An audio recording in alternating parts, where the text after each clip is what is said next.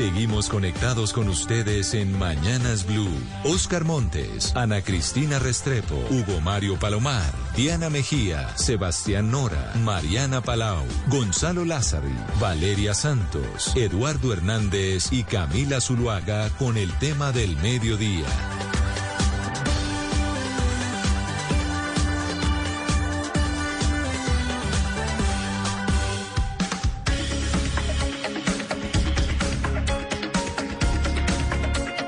Son las 12 del día, 16 minutos y aquí lo seguimos acompañando desde Mañanas Blue cuando Colombia está al aire. Bienvenidos a nuestro espacio central, bienvenidos también a quienes se van conectando a través de Facebook Live, acompañándolos este mediodía para que conversemos de la noticia del día, de la noticia del momento y tiene que ver con la propuesta del gobierno de Gustavo Petro de reforma tributaria.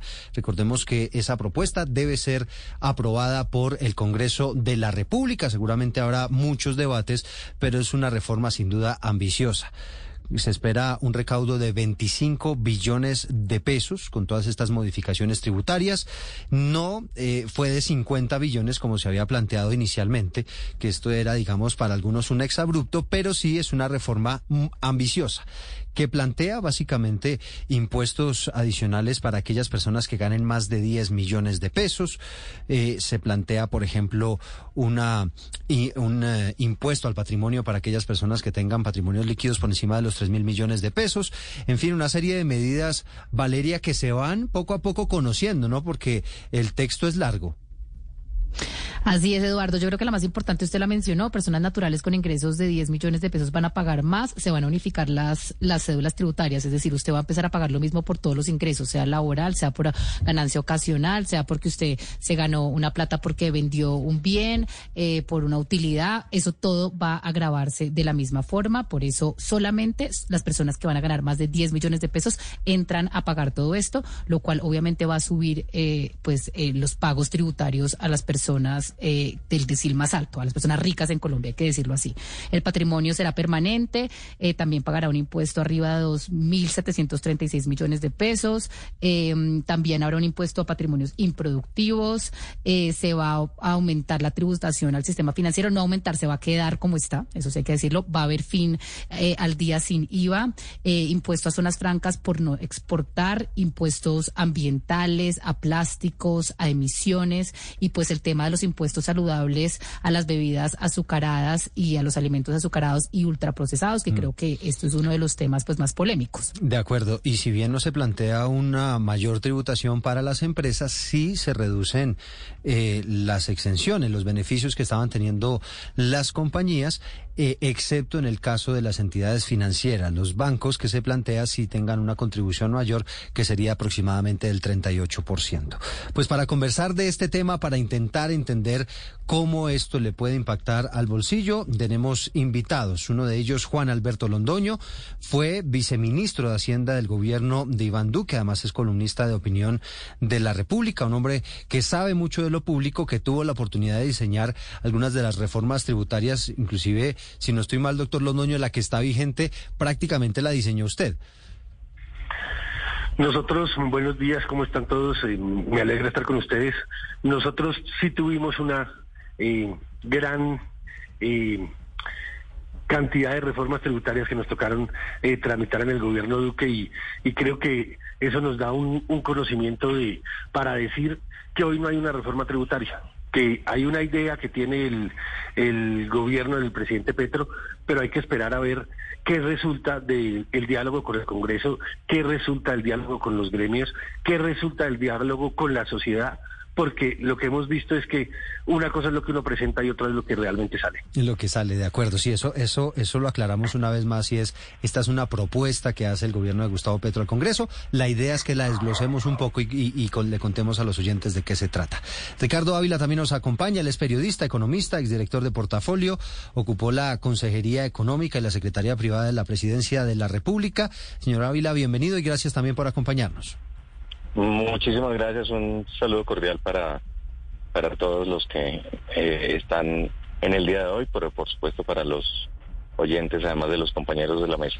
Bueno, pues si le parece, eh, señor Londoño, pues comencemos con usted y nos va contando, vamos poco a poco desglosando la reforma. Hablemos inicialmente de lo que se plantea para las personas naturales, que se ha dicho las más impactadas, aquellas personas que ganen más de 10 millones de pesos. Sin embargo, se, ha, eh, se plantea también en la reforma, por ejemplo, que es, estas personas o se disminuye la, la base a través de la cual, por ejemplo, si usted tiene un crédito de vivienda, si usted, por ejemplo, tiene ahorros en las cuentas AFC, pues todo esto va a tener una, una disminución en, la posibilidad de, generar extensiones a la hora de pagar tributos. Si usted, digamos, nos puede explicar mejor todo este asunto para, para entenderlo. Yo partiría eh, de que el gobierno, eh, a mi juicio y con el mayor respeto, está cometiendo un error. En personas naturales está cometiendo un error porque hoy solo y dependiendo entre el 6 y el, y el 8% de las personas estamos pagando renta. Eh, y, el, y el gobierno no está ampliando la base tributaria. Yo creo que ese es el primer error. Yo creo que cuando uno habla de solidaridad, eh, eh, que todos tenemos que aportar un poquito, pues lo primero que hay que hacer es que más personas paguemos renta. Yo me acuerdo hace un año cuando defendía la reforma fallida que tuvimos nosotros, hablábamos que en Estados Unidos una persona que se gane 6 mil dólares al año, que se lo ganan todos, tiene que declarar renta y tiene que pagar renta. En Colombia, una persona que se gana más de 10 mil dólares al año con un ingreso mucho menor que tenemos no paga renta. Entonces, lo primero que yo diría es debió aumentarse eh, la base de contribuyentes en renta. Lo segundo que diría que, que creo que es importante es no pueden cargarnos a los mismos siempre, no pueden ser siempre las mismas personas las que estén pagando eh, los impuestos y manteniendo ese 8% a toda la sociedad. Yo creo que eh, llegará un momento en el que las personas no podrán seguir cargando con, con todos los impuestos que se requieren y creo que no debería subirse eh, esas bases eh, en esa manera. Y lo tercero que, que ustedes preguntaban y que, y que estábamos mirando es, se reducen las, no se sube la tarifa efectiva, no se dice la tarifa es mayor a la que hoy tenemos, sino que lo que se hace es reducir los montos que uno puede descontar en el momento de hacer la declaración de renta. Entonces, es una forma por la puerta de atrás de decirle a los ciudadanos, le estoy subiendo la tarifa efectiva de renta. Lo que están diciéndonos a ese 6 o 8% que hoy pagamos renta es, le vamos a subir la renta a ustedes. Y de ese 6 u 8%, eh, los que se ganan más de 10 millones de pesos es el 1%. O sea, un 1% no puede estar soportando a la sociedad. Yo creo que ahí hay un error y tenemos que analizarlo y trabajar en que más personas contribuyan, porque si no, es insostenible un sistema eh, y un Estado cuando el 1% de la sociedad es, la que lo está soportando. Sí. doctor Londoño, esa reducción de montos o, los esa reducción de los de los descuentos, por ponerlo de alguna manera, porque yo sé que esto no es, no es tan fácil de, entender. Eh, decía el gobierno y el ministro de, Hacienda esta mañana que no iba a impactar de ninguna manera a aquellas personas que ganen menos de 10 millones de pesos. ¿Usted verdaderamente cree que eso es así o cree que más bien sí puede impactar una, un sector de la población que, que gane menos de eso? Yo creo que cuando, cuando uno pone ese, ese límite del que, del que están hablando, no recuerdo el número exacto de 750 VTs, eh, que está diciéndole a todo ciudadano es que no va a poder descontar la salud no eh, prepagada, no va a poder descontar los colegios de los hijos, sino hasta ese límite. Entonces sí se van a tocar eh, más personas, eh, aparte de los que están ganando más de 10 millones de pesos. Sí se va a afectar a más ciudadanos. ¿Y eso qué límite es, eh, doctor Londoño? ¿Qué límite es más o menos esas, pues para no ponerlo en términos de VT, sino, sino más o menos en dinero para poderlo entender? Más o menos son 30 millones de pesos, lo máximo que usted podrá, que usted podrá descontar y decir que no, que no para, que no hace parte del, impuesto de renta. Esto todo lo que esté por encima al año, sí, todo lo que esté por encima de los 30 millones de pesos entrará a tributar. Entonces usted sí le va a subir eh, los impuestos a una persona que se gane eh, 60 millones de pesos al año, sí va a tener un límite menor para descontar y sí se van a ver afectados. Eh, es decir, una persona que se gane más de 30 millones de pesos al año podría tener esa, esa afectación o más o menos de cuánto estamos hablando. pongámoslo de otra manera. Una persona que hoy se gane 60 millones de pesos, que es el primero que está empezando a pagar. Estos son 5 millones de pesos al, al, mes, más o menos. Al mes, sí. Hoy el primero que paga un peso que declara un peso de renta es una persona que se gana 60 millones de pesos. Esa persona tiene hoy, para declarar, uno siempre tiene un 25% por derecha que no, eh, que no entra a ser parte de la base para liquidar el impuesto. Hoy, ¿qué fue lo que dijeron? Que ese 25% se limita a 30 millones de pesos. Entonces, si nosotros hacemos la regla de tres, em, una persona que se gane 120 millones de pesos empezará a verse afectada. Ellos dicen, son 10 millones de pesos. Ahí es cuando, cuando el gobierno manifiesta 10 millones de pesos, empezará a verse afectado eh, en decir, ya no puedo descontar más de esos, de esos costos de, mi vida, como son la educación de los hijos, eh, la vivienda, la mm, salud preparada, a partir de ese monto empiezan a descontar. Pero esto no es exacto porque uno tiene otros ingresos, otros rubros que, que va a recibir, porque una persona que se gana 10 millones de pesos al mes realmente no se gana 120 millones, porque tiene derecho a las vacaciones, a la prima, a la cesantía, que todo eso es constitutivo de salario. Entonces esa persona, mal que bien, se debería ganar 140, 145 millones de pesos. Entonces, sí están tocando a las personas que se ganan entre 8 y 9 millones de pesos eh, con un impuesto mayor, con una tasa efectiva de tributación más alta. Pero entonces, pero señora Ávila, yo le quiero preguntar un poco eh, sobre lo que decía el ex, el ex viceministro Londoño, porque él decía que básicamente el enfoque está equivocado porque solamente enfocar la tributación de un país en la clase muy alta, porque creo que los que se ganan más de 10 millones de pesos ni siquiera es clase alta, sino muy alta en un país como Colombia, es equivocado porque el raciocinio debería ser ampliar la base para que no cargue todo el sistema tributario en las personas muy ricas cuando el gobierno de Iván Duque trató de ampliar la base, pues el país casi se estalla, se prendió el país en las calles. ¿Usted cree que esta decisión que se está tomando, señora Ávila, es la correcta también entendiendo el clima social y el clima político que se vive en el país actualmente? Pues desde el punto de vista técnico no es la correcta, desde el punto de vista político es la que lo que se puede hacer, lo que da la tierra. Pero a mí me parece importante hacer una precisión sobre esta propuesta del gobierno. ¿Qué es lo que dice el gobierno que quiere? Recaudar 25 billones de pesos adicionales el próximo año.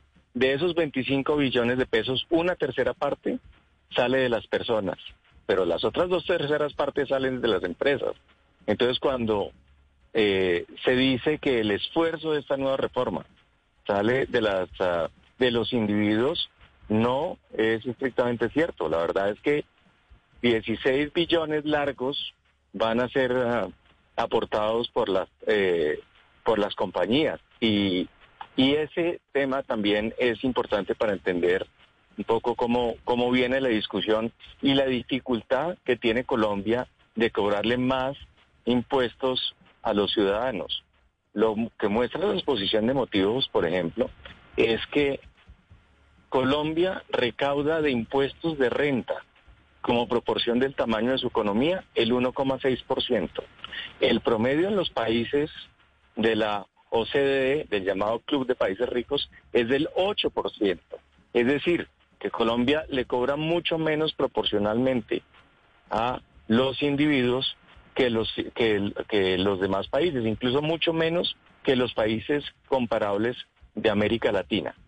De manera que ahí es válido lo que dice Juan Alberto Londoño, en el sentido de que aquí el esfuerzo no eh, se está concentrando en ampliación de la base precisamente por la clase media eh, en Colombia, que comienza en un nivel de ingresos mensuales más bajo, pues eh, rechaza la idea de pagar impuestos. Y claramente esto ya trasciende, ya trasciende, pues los temas exclusivos de este proyecto de reforma tributaria, sino que tiene que ver cómo se financia eh, una sociedad. Pero volviendo al tema de la reforma tributaria, claramente hay una intención de darle mayor progresividad y sobre todo es claro que los eh, aquí se concentra ese esfuerzo en el 2.4% eh, de los colombianos de mayores ingresos, pero pues no necesariamente quiere decir que las cargas vayan a quedar repartidas de manera ideal. Aquí hay otro tema, doctor Londoño. Aquí tratamos como, como de contarles a los oyentes como algunos aspectos, ¿no? Porque sabemos que es un tema supremamente complejo y amplio. Pero ¿qué impacto puede tener, o, o nos gustaría que nos explicara eso en el bolsillo, cómo puede impactar el hecho de que cambien las famosas cédulas. Y esto para ponerlo fácil es, si usted tenía, por ejemplo, o recibe recursos mensuales porque tenía unas acciones, entonces a través de dividendos, de pronto tiene unas ganancias ocasionales, pero además es asalariado y también recibe un salario. Antes, o pues en este momento todavía, porque no se ha aprobado esta nueva reforma, eh, eso, digamos, tiene unas mediciones tributarias independientes, o se mide, digamos, de manera independiente y tienen unas cargas diferentes. Lo que se plantea ahora es que esto entre a una misma bolsa y que prácticamente usted todo lo que recibe, pues se lo sumen y con base en eso le, le, le, mm, calculan lo que tiene que pagar en, en, materia de impuestos. ¿Eso cuál es el impacto que puede tener para, para el ciudadano? Yo creo que, y esa medida hay que felicitarla, y lo que se busca es que nosotros paguemos impuestos por todos nuestros ingresos. Todos nuestros ingresos tienen que hacer parte de la forma en la que calculen realmente cuál es nuestra ganancia, nuestra renta a lo largo del año. Entonces sí es importante porque si yo tengo un trabajo de medio tiempo, adicionalmente hago asesoría externa, adicionalmente soy profesor de cátedra, adicionalmente tengo unas acciones y recibo unos dividendos por ella, pues ese es, ese es un ingreso real. Y cuando lo dividían, uno podía arbitrar y no mostrar los ingresos reales de cada una de las personas. Entonces, esa es una medida que está bien encaminada en el sentido de decir, pues mostremos la realidad de nuestras vidas, la realidad de nuestros ingresos y paguemos sobre lo que realmente percibimos, que eso es importante y eso va a ayudar a que sea más fácil administrar eh, los impuestos. Yo creo que uno de los problemas más grandes que tenemos y que todos los que hemos pasado por ahí hemos intentado corregir, pero es muy difícil, es la complejidad de nuestro sistema tributario. Y creo que esto lo hace un poquito, un poco menos complejo porque ya usted sabe que todos sus ingresos hacen base y frente a ellos es que va a pagar eh, el impuesto de renta. Yo creo que esa es una, una medida importante, pero ahí va, va a coger a muchas personas que hoy están escondiendo ingresos. Y sobre todos esos, esos ingresos que uno tiene al año, doctor Londoño, una persona más o menos queda pagando cuánto en cuanto a porcentaje eh, de, de, impuestos. No, eso, eso no se puede decir así porque nuestro sistema de, de impuestos es progresivo. Sí. Entonces, una persona, y les pongo el ejemplo de hoy, una persona que se gana hoy 60 millones de pesos, paga un peso de impuestos cuando le hacen toda la liquidación.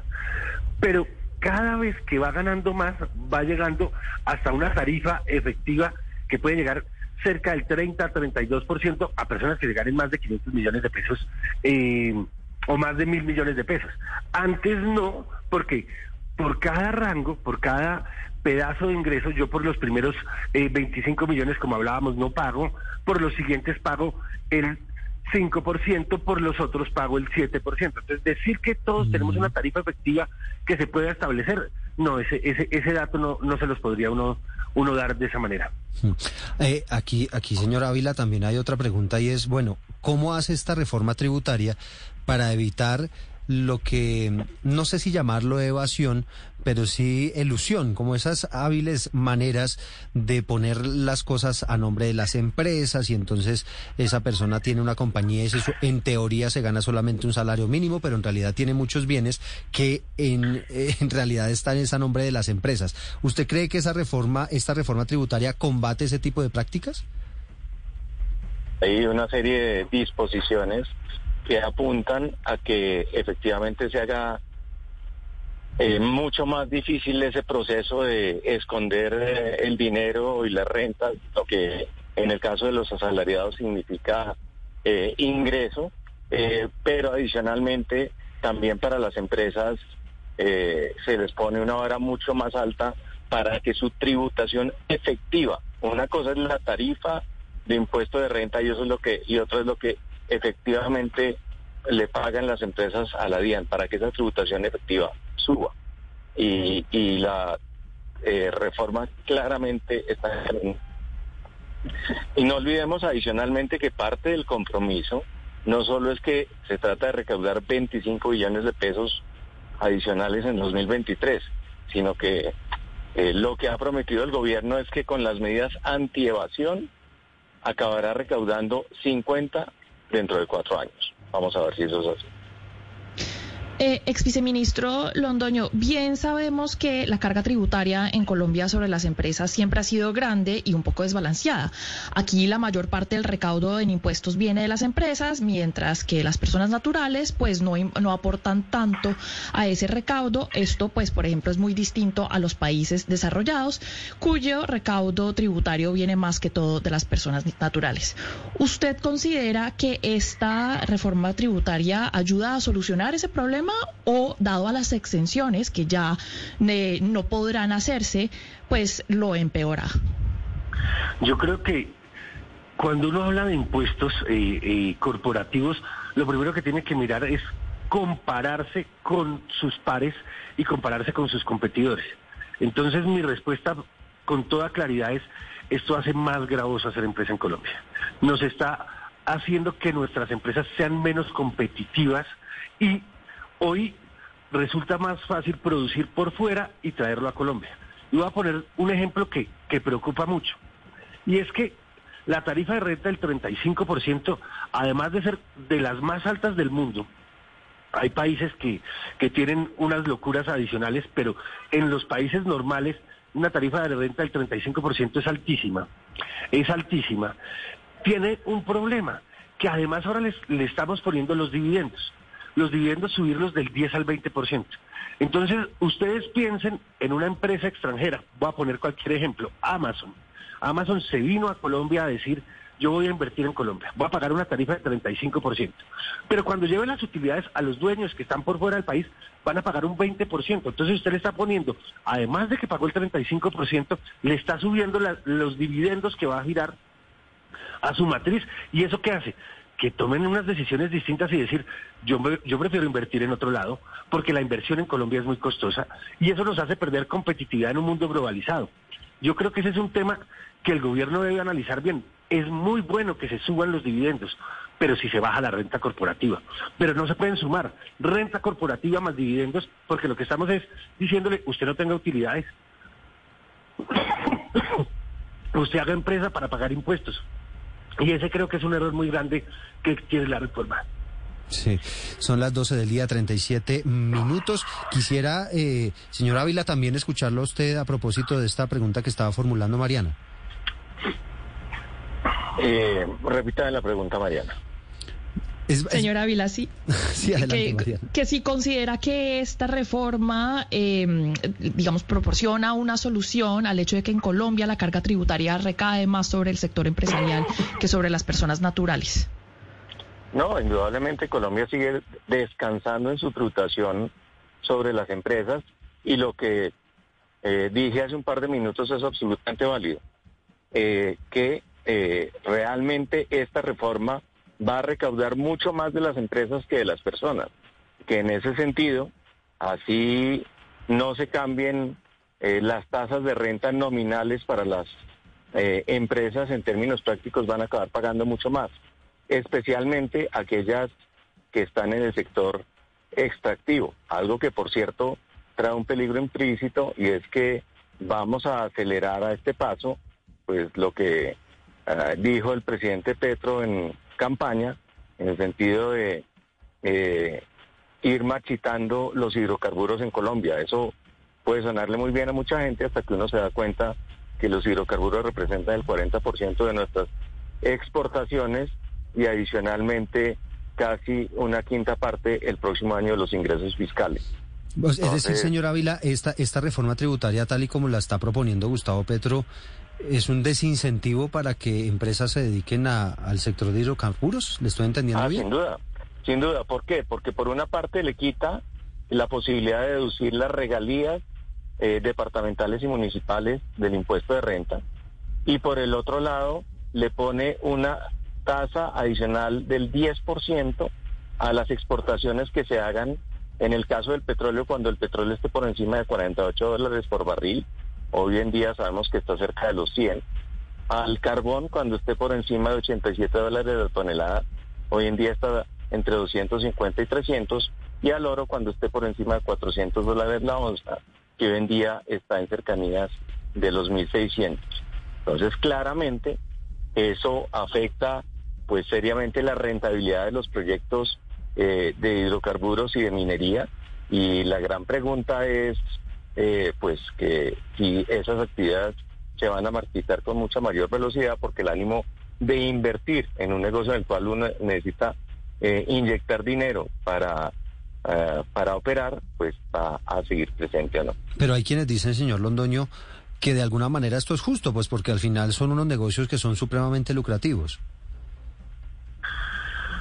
Mm, yo no creo que esto sea justo, yo creo que partamos de lo, de lo que les decía, nosotros competimos con el resto del mundo. Nosotros competimos y la gente explora y explota en los países en los que les da rentabilidad. Si usted le está diciendo que le vuelve muy oneroso hacer su actividad, eh, el deducir, el decir que las, las regalías no son deducibles, que creo yo es un error técnico profundo, porque si es un costo, las regalías no son de las empresas, no son un ingreso de las empresas. Desde la Constitución se dice las regalías son del Estado. El Estado, el Estado le pagan unas regalías por explotar un, un, recurso un recurso natural. Eh, y le, ahora le dicen, usted se las pagó al Estado, pero lo que le pagó al Estado es utilidad suya porque usted no las puede descontar de, de, renta. Entonces, técnicamente están cometiendo un error bastante claro que yo tengo que, eh, creo que tiene problemas de legalidad. Pero además le dicen, si usted exporta, tiene que pagar más.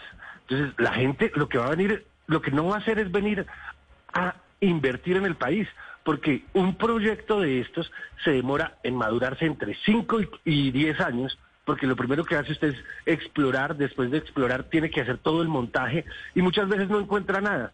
Para una rentabilidad muy bajita, pues lo que van a hacer es desincentivar toda la inversión. A mí me preocupa mucho eso. A propósito de lo que estaba planteando el, el ex viceministro Londoño, eh, doctor Ricardo Ávila, le pregunto por eso, ¿usted cree que hay una intencionalidad real por parte del gobierno de marchitar este sector? Es decir, como políticamente no es tan, tan atractiva la oferta, el discurso, eh, la, intención de marchitar este, este, este, sector de la economía mediante este tipo de decisiones que se toman en la, en la tributaria, ¿usted cree que eso es realmente la intención del gobierno? Eh, sin duda, digamos, eso está explícito en, en el programa de campaña de Gustavo Petro y Francia Márquez. Lo que yo no pensé es que lo iban a hacer eh, explícito de manera tan, tan acelerada, sino que simplemente íbamos con el tema de sino que simplemente íbamos con el tema de suspensión de nuevos ah, contratos de exploración de hidrocarburos.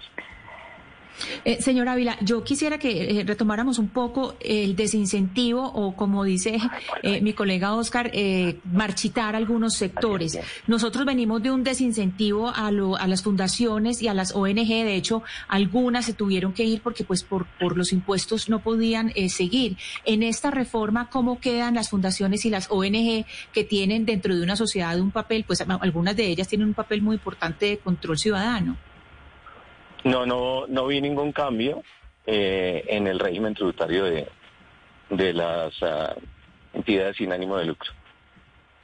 Son las 12 del día, 43 minutos. Muchos capítulos tiene esta reforma tributaria y hay uno que le pega especialmente al bolsillo a los colombianos, doctor Londoño, y quisiera que, que conversáramos un poco de él y tiene que ver con los impuestos a bebidas azucaradas, a alimentos ultraprocesados, a mm, muchos productos, por ejemplo los embutidos y demás, muchos productos que al final hacen parte de la canasta familiar de los colombianos. El gobierno cuando uno le pregunta bueno, ¿y cuánto pretenden recaudar ustedes por esa vía? Ellos dicen, no hemos hecho ese cálculo porque la idea es que la gente deje de consumir eso.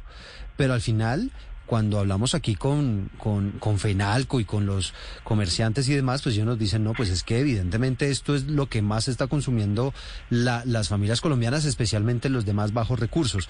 ¿Cuál puede ser el impacto de este, de este tributo? Yo lo primero que diría ahí es eh, esa es una forma disfrazada de decir, no le vamos a poner IVA a la canasta familiar, pero sí le vamos a poner eh, eh, un impuesto saludable a los productos. Es triste ver que si hablan realmente de un tema de salud pública, pues esos impuestos en los países que se ha puesto eh, van dirigidos a la salud. Aquí no, estos van, eh, se muestra claramente que esto lo que quieren es financiar el presupuesto y financiar el Estado, diciendo impuestos saludables escondiendo lo que es un impuesto indirecto para decir vamos a financiar el presupuesto general de la nación. Eh, no es un impuesto saludable porque no se lo están poniendo para destinarlo a la salud, si ese era el motivo. Y el desincentivo, pues no se ha visto. Uno eh, mira las, las experiencias internacionales y no se ha visto que haya un desincentivo en el consumo. En México, que es uno de los países que hablan de, de banderas en este tema, eh, en México eh, hay impuesto a las bebidas azucaradas y el problema de obesidad no ha mejorado. No hay medición que demuestre que, hayan mejorado estos indicadores. Eh, no, pero, pero ahí sí me permite, viceministro, la, evidencia en México es contundente en que desincentivó el consumo de bebidas azucaradas, que incentivó el consumo, por ejemplo, del agua, que eran todas las bebidas que no estaban grabadas y que si bien no tuvo o no ha tenido un impacto en la obesidad, es porque esto es una medida a largo plazo que tiene que acompañarse de otros temas, pero la reducción en el consumo está completamente probada en México. Valeria. Quería dejar eso claro porque es importante. Yo, la, información que yo tengo no demuestra esas, reducciones en el consumo, pero no es el, no es el punto de discusión al que quiero entrar. Yo creo que las medidas tendientes a la salud pública, eh, pues tienen que mirar si realmente hay sustitutos, primero. Eh, ¿Cuánto le va a afectar a esa canasta familiar de las personas de más bajos recursos? Porque si no hay sustitutos, pues lo único que vas a hacer es subirles el costo de vida. Porque aquí ya no solo son bebidas azucaradas, son todos los alimentos que en su diario vivir y, y eso tiene unos tiene unos efectos en encarecimiento de la canasta familiar de las personas de menores ingresos. Sí, son las 12.47 minutos. Usted que pues ha sido un hombre metido en todo lo que tiene que ver con los temas económicos, y quisiera, señor Ávila, que nos contara ¿Qué experiencias eh, se tienen en el mundo con relación a estos impuestos? Intentar vía impuestos el desincentivar el consumo de algunos productos, en este caso los que no son saludables. ¿Eso funciona o no funciona? No, sin duda esto es una tendencia mundial, eh, tanto en el caso de las bebidas azucaradas como de los alimentos procesados. La idea es que si a la gente le pega eh, en el bolsillo tenderá a comer alimentos más más sanos. Y en ese sentido Colombia no sería en absoluto la excepción a la norma. Pero una vez más, este es un criterio que está relacionado es con la salud más que con el recaudo. Si uno mira lo que esto significa dentro del proyecto eh, de reforma tributaria, pues es una proporción bastante menor. Entonces, pues eh, obviamente, pues es una es una discusión en la cual se contraponen se contraponen eh, dos, ah, dos elementos de orden bien distinto. Y lo que muestran las encuestas, en el caso concreto de Colombia, es que la gente sí está en favor, en abstracto, de que, eh, de que eh, se le apliquen tributos a las comidas que se consideran que no son sanas, más allá de la eterna discusión sobre si efectivamente estas medidas conducen a una reducción del consumo o no. Pero aquí, doctor Londoño, uno se pregunta, y me hacían una pregunta aquí por redes sociales bien interesante, y es, bueno, ¿y entonces las familias con qué reemplazan eh, la lonchera de los hijos o la lonchera del trabajo y demás, que muchas veces tiene esos paqueticos, que tiene esos embutidos y demás? Porque al final comer sano también es muy costoso, ¿no? Comer saludable es muy costoso.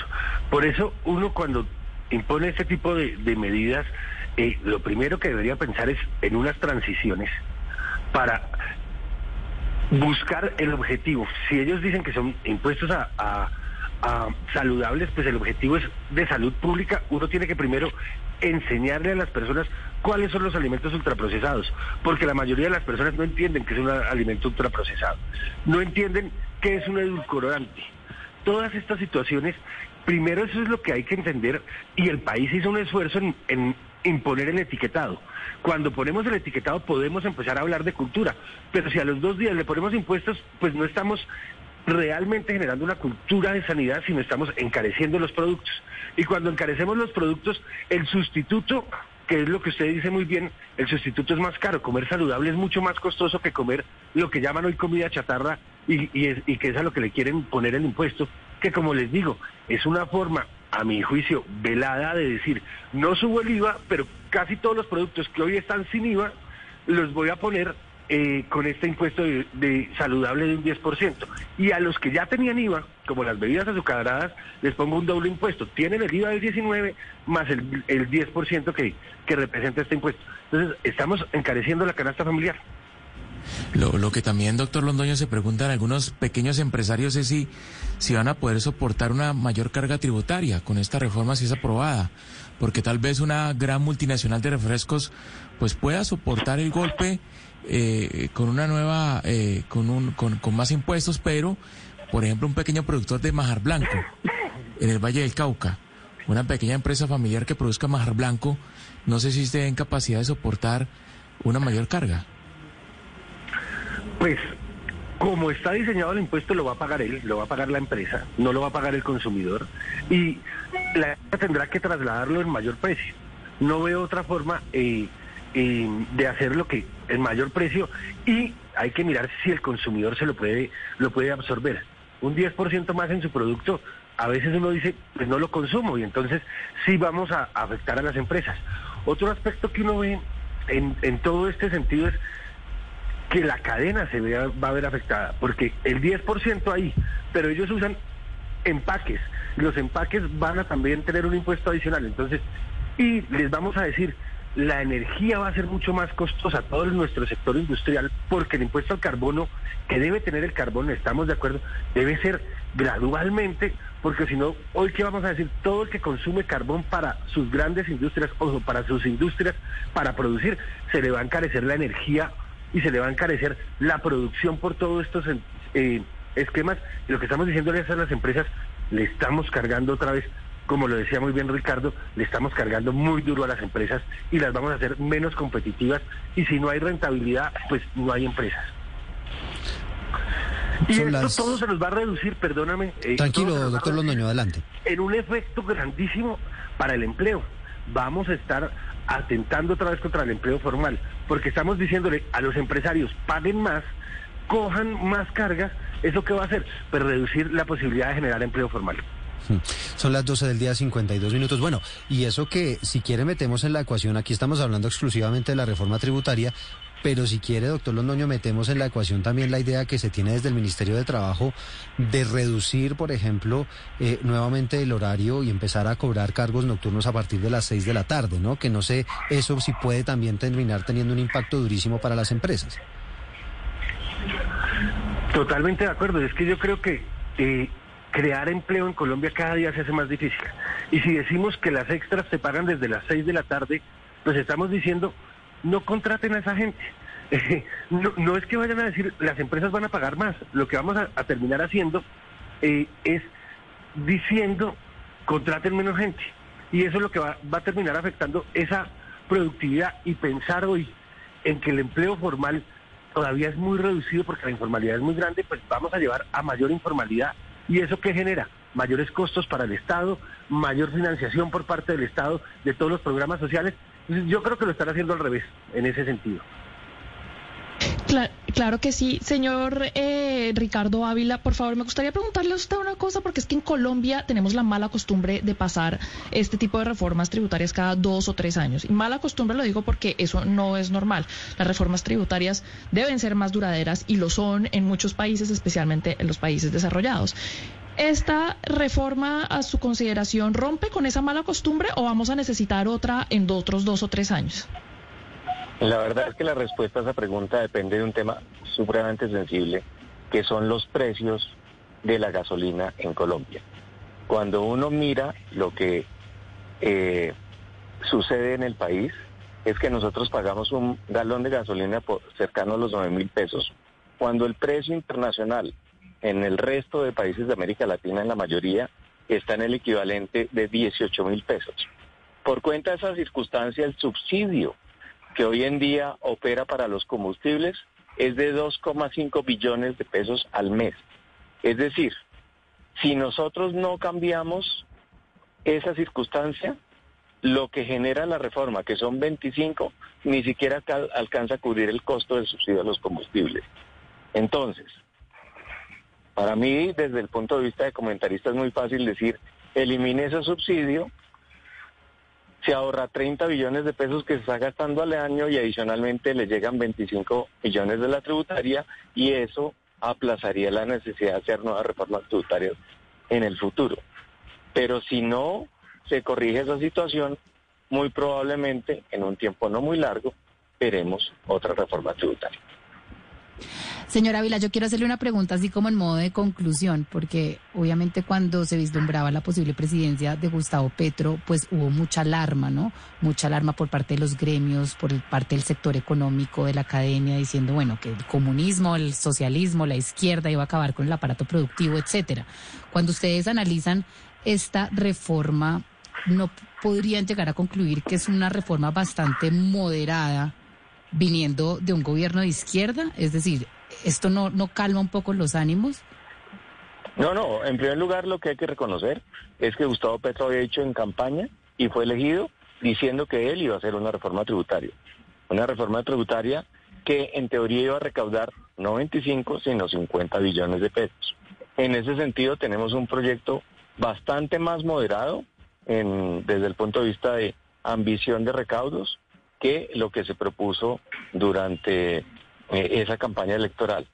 Del otro lado es claro pues que el arquitecto de este proyecto es el ministro de Hacienda José Antonio Campo, quien es una persona que por cierto era el asesor económico no de Gustavo Petro, sino de Sergio Fajardo, una persona de amplísima experiencia eh, pues y, y de mucho manejo ortodoxo. En ese sentido pues está comprobando lo inevitable, pero claramente no responde a las peores expectativas de la gente que temía lo que significaría un gobierno de Gustavo Petro. Aumentar los impuestos en Colombia, en todo caso, es inevitable porque las cuentas no dan. Colombia, como proporción del tamaño de su economía, recauda cerca del 14% en impuestos, cuando el promedio de América Latina es sustancialmente más elevado, para no hablar del de los países desarrollados. Nosotros pagamos proporcionalmente menos impuestos como sociedad que el ciudadano chileno, que el ciudadano argentino, que el ciudadano brasileño o que el ciudadano peruano. En ese sentido, esa brecha hay que cerrarla. A nadie le gusta pagar más. La gran pregunta, y eso es lo que tiene el Congreso en sus manos ahora, es cómo se van a redistribuir mm. esas cargas. Yo estoy de acuerdo, que una cosa es lo que el gobierno propone y otra es lo que el Congreso dispone. La versión que vamos a ver al final de este año muy seguramente va a ser muy distinta a la que conocimos ahora. Bueno, ¿y quiénes son los que están supliendo esa brecha? A mí me gustaría, doctor Londoño, escucharlo a usted también sobre eso. ¿Usted coincide con Valeria Santos en que es una reforma tributaria quizá más moderada de lo que se podía esperar viniendo de Gustavo Petro?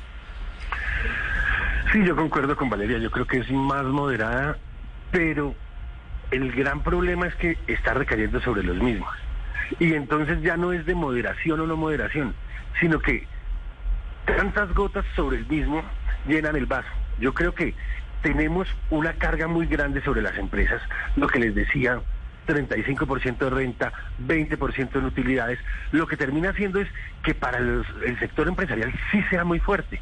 Así no sean muchos millones más, es que ya hicieron un esfuerzo muy grande. Entonces, sí creo que termina siendo dura contra ellos, eh, creo que es responsable eh, que se haga un análisis y se mire la posibilidad de no cargar más a las empresas eh, y de mirar otras posibilidades.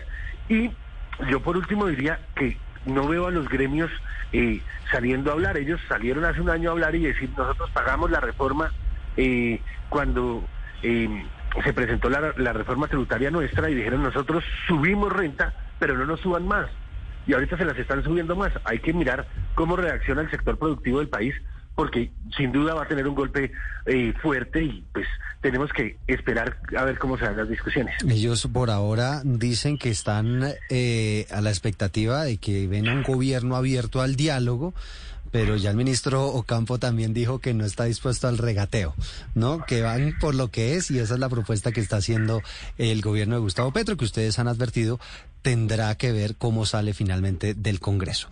Eh, señor Ricardo Ávila, periodista, economista, exdirector de Portafolio, gracias por habernos acompañado en este análisis. A ustedes muchísimas gracias y muy buenas tardes. Y al ex viceministro Juan Alberto Londoño también un agradecimiento especial. Gracias por habernos acompañado y habernos ayudado a entender esta reforma tributaria. Mil gracias a ustedes por la invitación y con gusto los acompañaré para seguirla debatiendo más adelante. Una en punto. Muchas gracias, doctor Londoño. Una en punto. Llegan las noticias de Colombia y del mundo.